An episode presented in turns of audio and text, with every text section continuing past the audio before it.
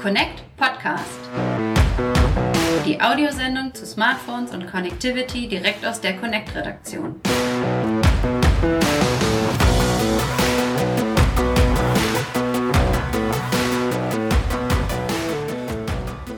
Hallo liebe Hörer und herzlich willkommen zum Connect Podcast Folge 30, ein kleines Jubiläum und niemals hätten wir uns denken können, dass das Jubiläum so ablaufen würde, wie es jetzt abläuft. Denn mit mir im Studio ist diesmal niemand. Aber es ist trotzdem wieder mein lieber Kollege Lennart da. Aber er ist zu Hause. Ich bin zu Hause. Wir sitzen im Homeoffice. Wir haben die Technik aufgebaut. Wir haben herumprobiert. Und wir nehmen heute remote oder entfernt oder als Konferenzschaltung auf und probieren das Ganze mal. Hallo Lennart, grüß dich. Hi Steve. Tja, Mensch, du, ich sehe dich nicht. Schade eigentlich, ne, dass wir uns nicht gegenüber sitzen.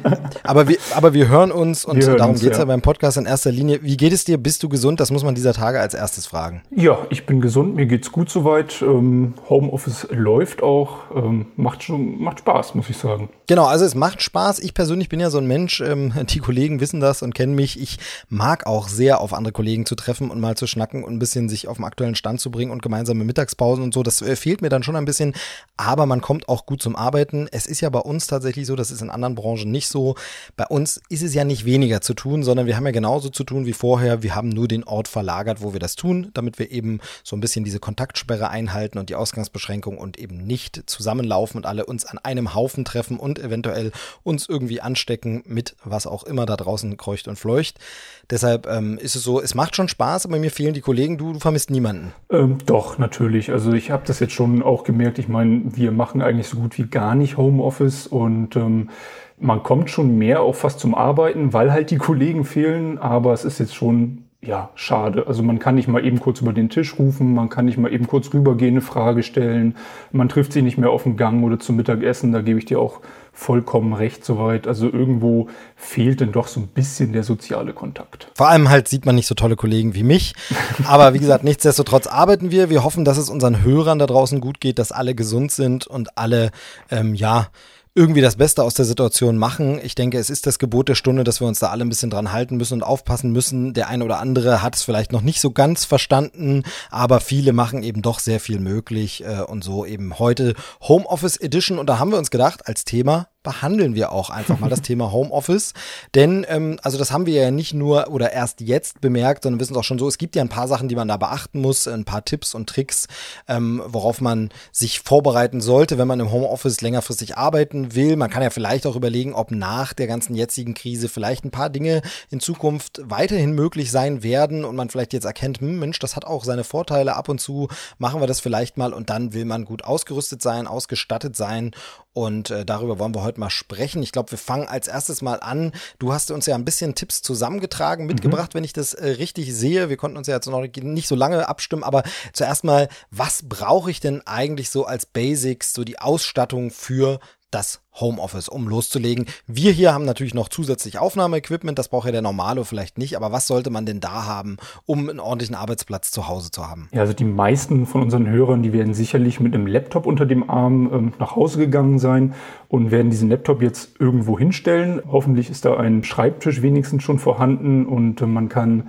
sich ja ein bisschen abgeschottet irgendwo an einen Tisch setzen ähm, praktisch finde ich da immer, wenn man irgendwo noch einen zweiten Monitor hat und den anschließen kann. Also das wäre jetzt natürlich super, ähm, dass man halt auch ein, ja, ein größeres Display hat oder zwei Displays dann ja sogar.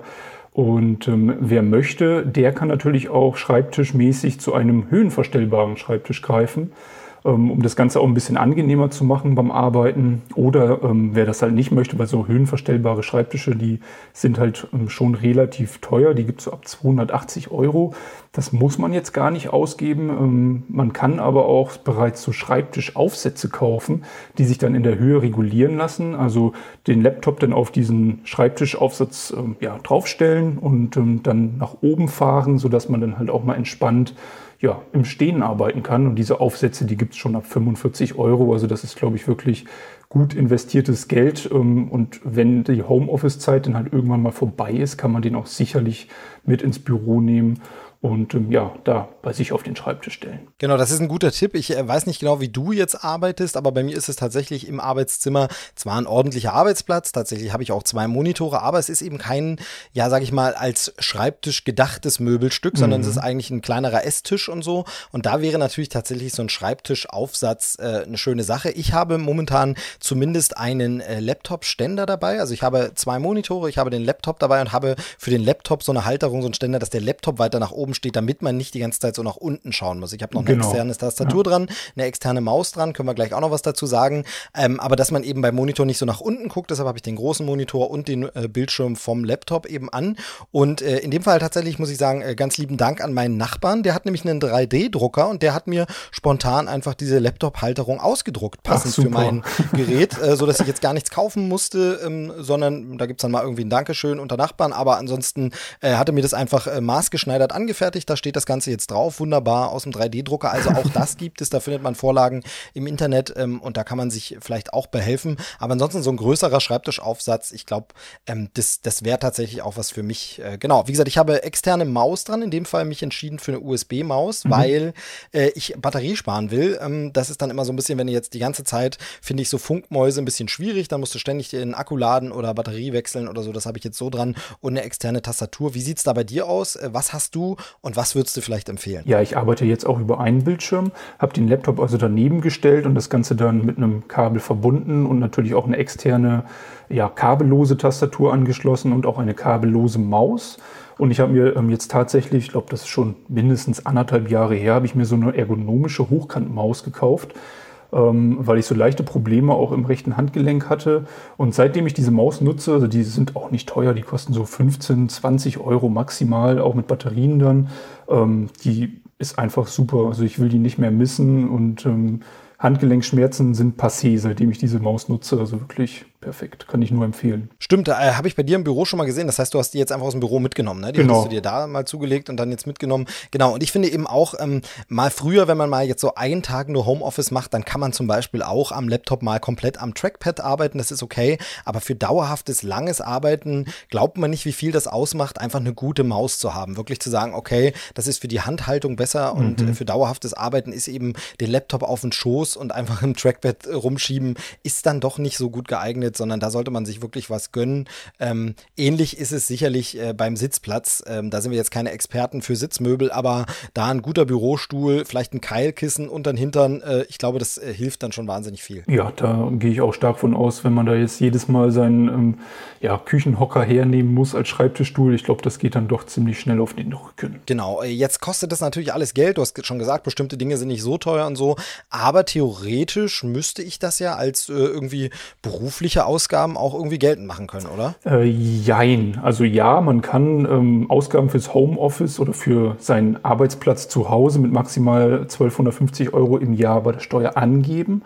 Aber ähm, wichtig ist dazu beachten, ähm, es sollte wirklich ein richtiger Arbeitsplatz sein, also nicht mal eben den Küchentisch dafür umfunktionieren. Und dann ist es auch so, ähm, die Leute, die das absetzen können, die haben keinen festen Arbeitsplatz in der Firma. Also Leute, die wirklich fast nur von zu Hause aus arbeiten, ähm, Lehrer ähm, zum Beispiel oder wenn man jetzt im Außendienst tätig ist, die können diese 1250 Euro absetzen. Alle anderen, die jetzt hin und wieder mal ins Homeoffice gehen, ja, da sieht es leider ein bisschen mau aus, da kann man leider nichts absetzen dann. Okay, wird man, wird man wahrscheinlich ein bisschen sehen. Erstmal für Freiberufler natürlich eine gute Nachricht und alle, die zu Hause arbeiten, aber ansonsten wird man sicherlich sehen, inwieweit jetzt es da vielleicht auch neue Regelungen geben wird, mhm. wegen der aktuellen ja, Krisenlage und so. Das werden wir alles mal schauen, aber so ist äh, bisher zumindest der Stand der Dinge. Dinge.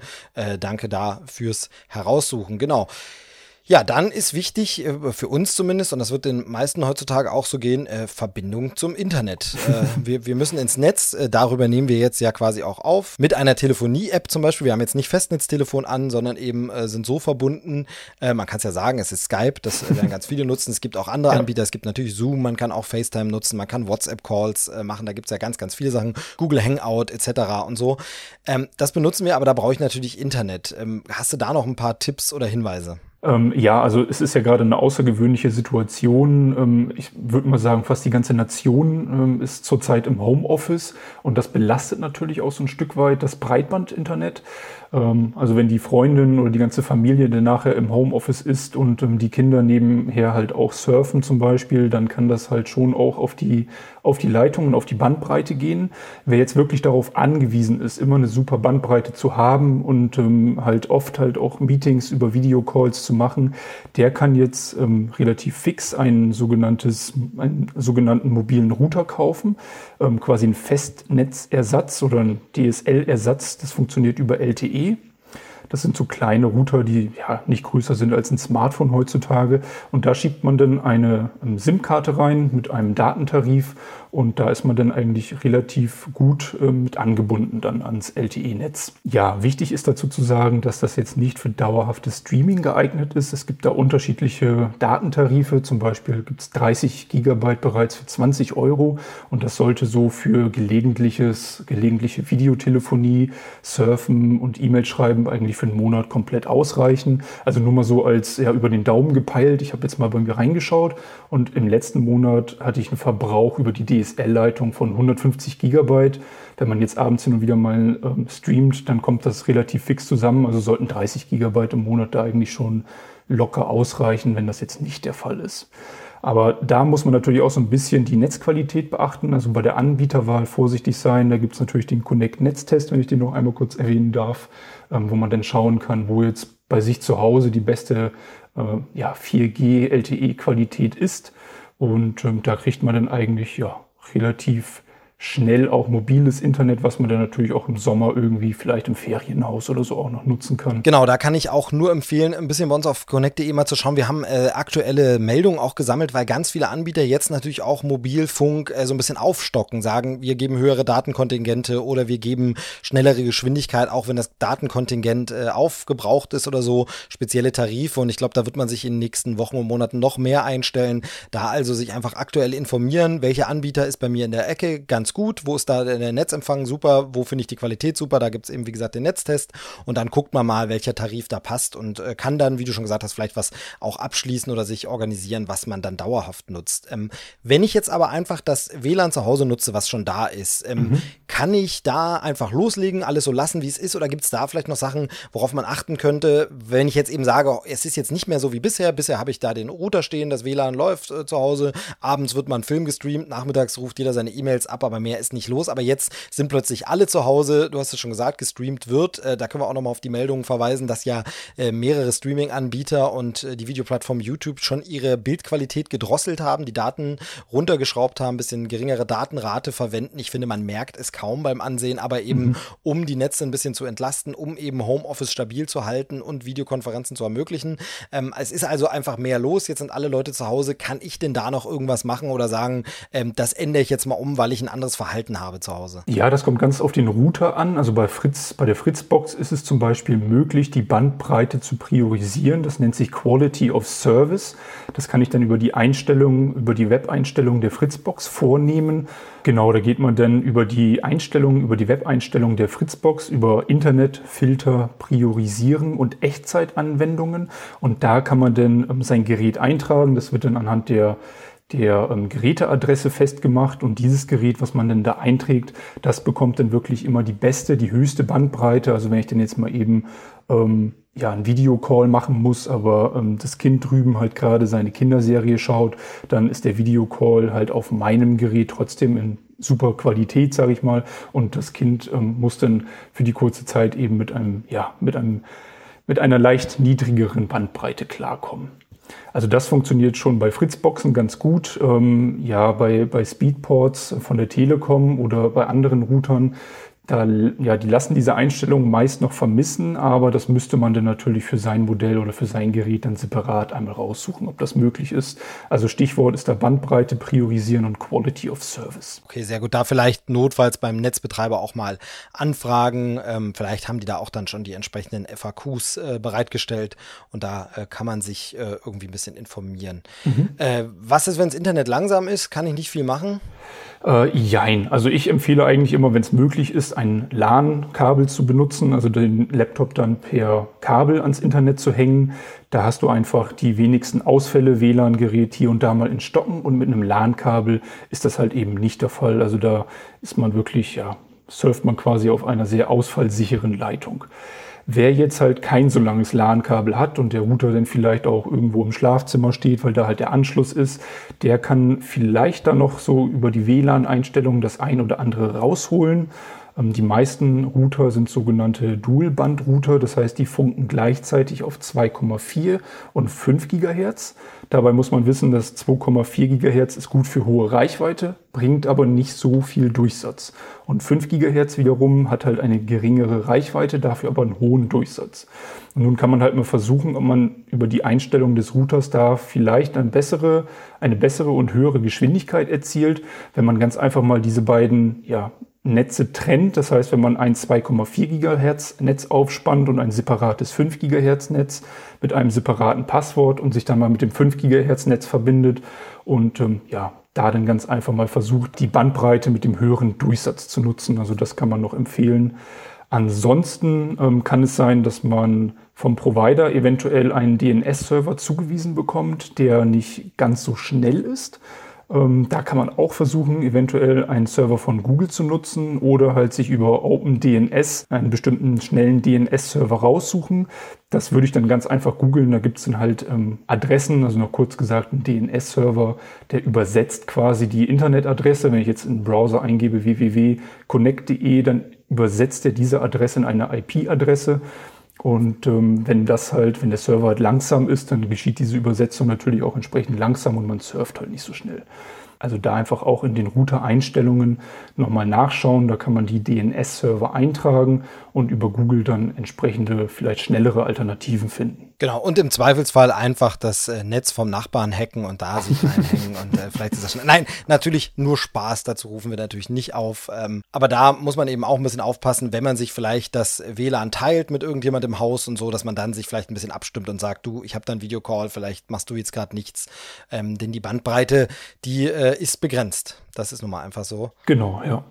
Das ist einfach so und ähm, da halt nochmal die Empfehlung, wenn ich jetzt wirklich beruflich auch zu Hause arbeite und da im WLAN hänge, dann würde ich schon, also generell gilt eigentlich, bitte das WLAN-Passwort ändern, also nicht das voreingestellte Passwort einfach vom Provider übernehmen, sondern in die Einstellung rein und da wirklich ein sicheres, langes Passwort nehmen mit Sonderzeichen. Also es ist ja eigentlich auch schon ähm, klar, dass man da halt ein komplexes Passwort braucht und jetzt gerade nochmal, wenn der berufliche Datenverkehr halt übers WLAN geschieht, dass man da dann wirklich nochmal drauf achtet, sichere, lange Passwörter zu verwenden. Dann sind wir soweit ausgerüstet fürs Homeoffice, was die Hardware angeht, die Technik. Wir sind bereit, wir legen los.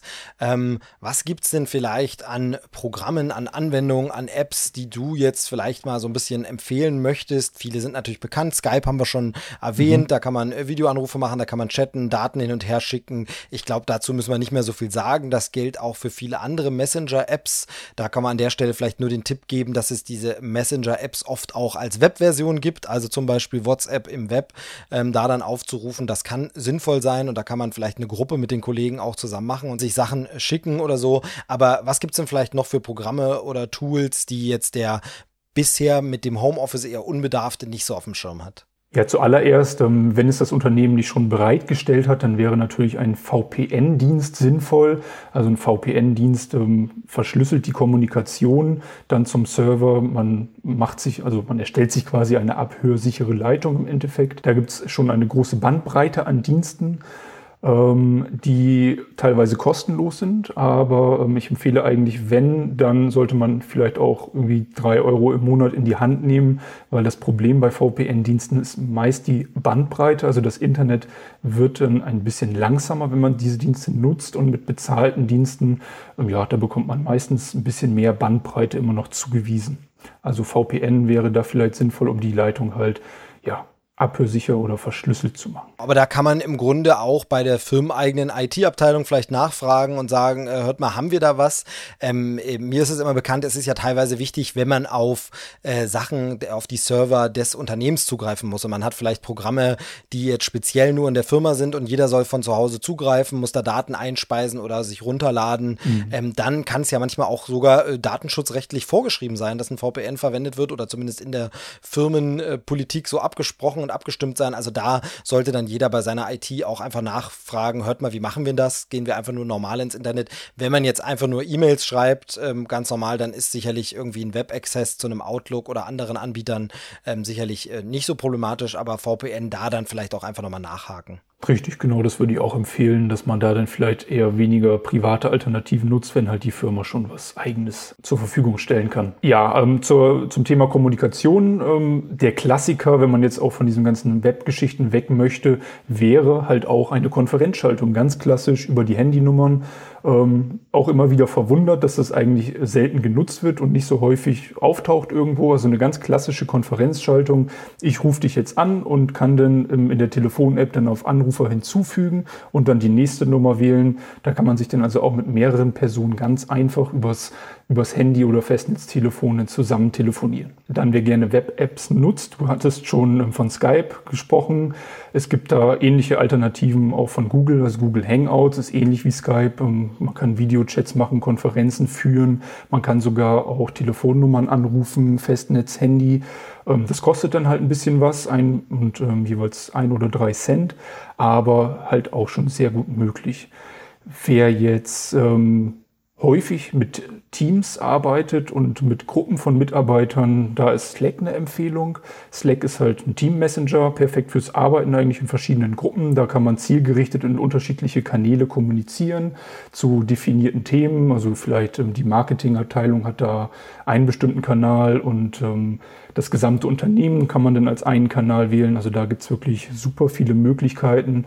Ähm, ja, ist gerade so ein bisschen die In-App, wenn man so möchte. Und ein Vorteil ist halt auch, dass man da andere Dienste mit einbinden kann. Also um jetzt Daten zu transferieren. Man kann dann in Slack zum Beispiel Google Drive oder Dropbox einbinden und da dann ja, ähm, Dokumente teilen und gemeinsam dann zum Beispiel an Word-Dateien oder Excel-Dateien arbeiten oder halt Dateien eben hin und her schieben. Also das über Slack sehr gut möglich. Ja, ansonsten, äh, wer vielleicht seinen Kollegen hin und wieder mal etwas zeigen möchte oder halt beruflich bedingt, kennt es wahrscheinlich dann eh schon. TeamViewer ist eine Applikation, da kann man ähm, einen anderen PC quasi fernsteuern. Ähm, das hilft super, wenn man jetzt einen neuen Mitarbeiter auch in dieser Zeit einarbeiten muss, wenn man halt noch unerfahrene Mitarbeiter hat in einigen Sachen. Da kann man sich einfach diese TeamViewer-Applikation jeweils auf den Rechner spielen und dann über eine verschlüsselte Verbindung Hilfestellung geben, also quasi die Maus auf dem ähm, PC des anderen führen und Programme öffnen und da halt dann quasi einlernen zum Beispiel. Wem das jetzt fehlt, eventuell irgendwo im Büro einen Flipchart zu haben, um da seine To-Do-Listen draufzuschreiben, der kann das Ganze natürlich auch digital machen. Trello eignet sich da. Das ist so ein ja, digitales Karteisystem, kann man schon fast sagen. Ja, da kann man sich auch mit mehreren Personen treffen und an Aufgaben arbeiten. Das ist so ein kooperativer Dienst, mehr oder weniger. Und ähm, ja, da kann man Aufgaben in unterschiedliche Bereiche unterteilen und man sieht dann halt gleich, was noch erledigt werden muss, was bereits abgehakt ist.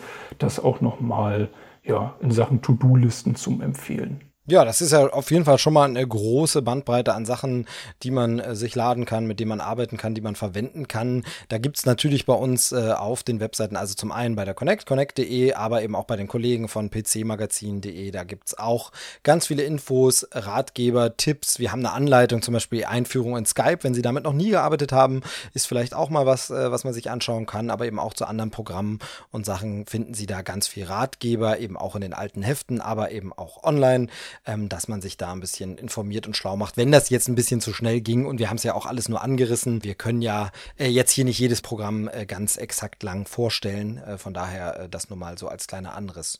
Ja, ansonsten äh, Homeoffice, wie läuft's bei dir so? Ähm, was ist so mit äh, ja den, den, den Arbeitsgegebenheiten? Ähm, bist du kaputter als sonst? Geht's dir gut nach so einem Arbeitstag oder sagst du, ähm, nee, im Büro war es irgendwie besser? Ich finde immer ein bisschen schwierig ist ja, dass man manchmal so das Privatleben dann ein wenig vermischt ne, mit dem Berufsleben. Ja. ja, da gebe ich dir komplett recht. Ähm, das habe ich jetzt auch gemerkt die Zeit über. Also A ist es natürlich schön, dass man viel früher sich an den PC setzen kann.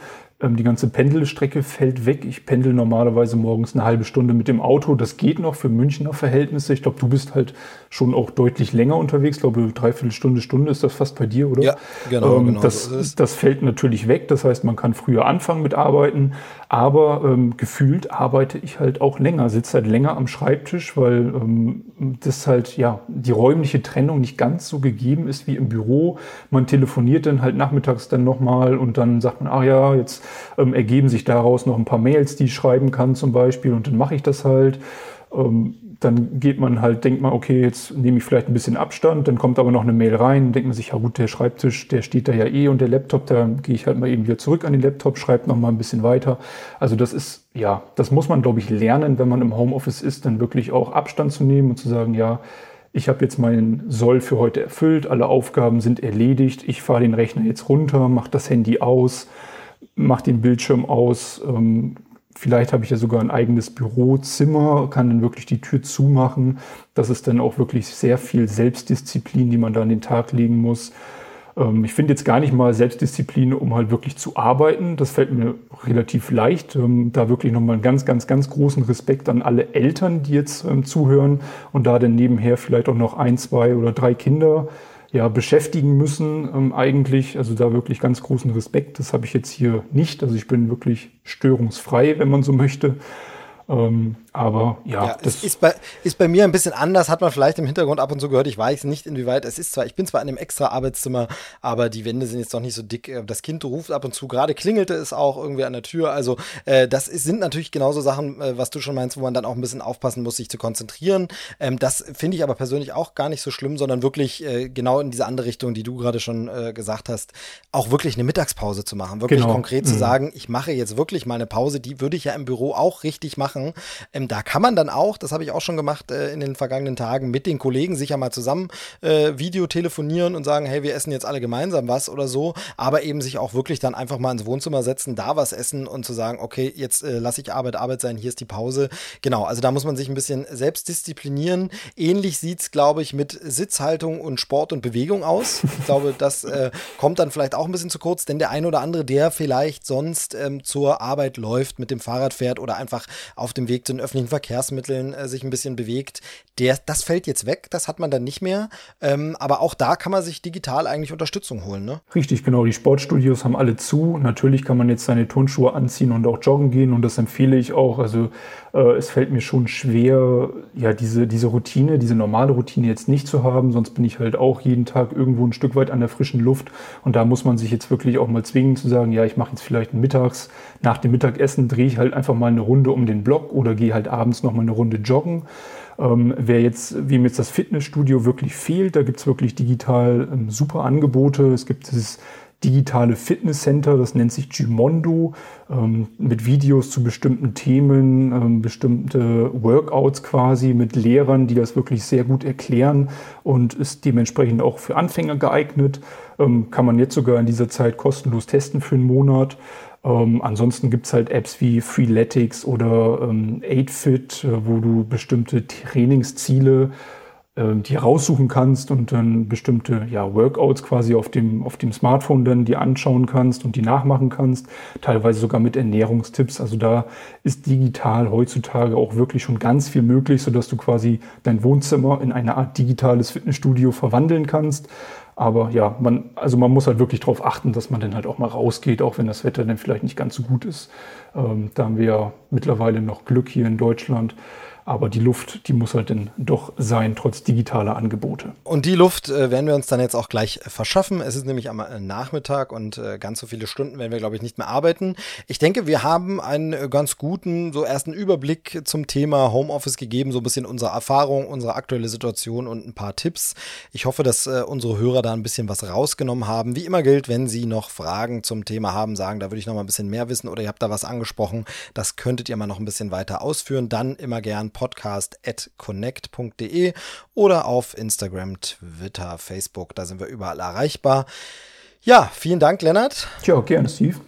Ich äh, wünsche dir noch gutes Arbeiten. Wir hören und lesen uns über die äh, eben vorgestellten Wege und Kanäle. Ich hoffe, dass diese Folge äh, trotzdem gut funktioniert hat. Ich hatte jetzt erstmal den Eindruck, ja, eigentlich gar nicht so schlecht. Mhm. Ähm, sollte, sollte klappen. Verbindung auch sehr gut. Also, das ist ja auch immer so eine Frage. Aber wir haben es jetzt ohne Video gemacht. Das vielleicht auch noch so als abschließender Tipp. Vielleicht dann Skype auf das Video verzichten und sagen, man nimmt nur Tonspur, dann äh, ist es vielleicht ein bisschen ruckelfrei und läuft ganz gut. Ich fand es jetzt sehr angenehm. Ich hoffe, dass es den Hörern auch geholfen hat und würde sagen, bleibt gesund gesund. Genau, auf jeden Fall. Bitte auch die Hörer gesund bleiben. Und ja, Kopf hoch, das wird schon. Genau, und dann schauen wir mal, äh, wie es mit Folge 31 dann bestellt ist, ob wir dann schon wieder normal arbeiten, ob das jetzt ein bisschen länger dauert. Ich äh, glaube schon, aber wir gucken mal. Ähm, es funktioniert, wir arbeiten weiter, wir sind weiter für Sie da. Vielen Dank fürs Zuhören. Empfehlen Sie uns gern weiter. Bis zum nächsten Mal. Tschüss. Tschüss.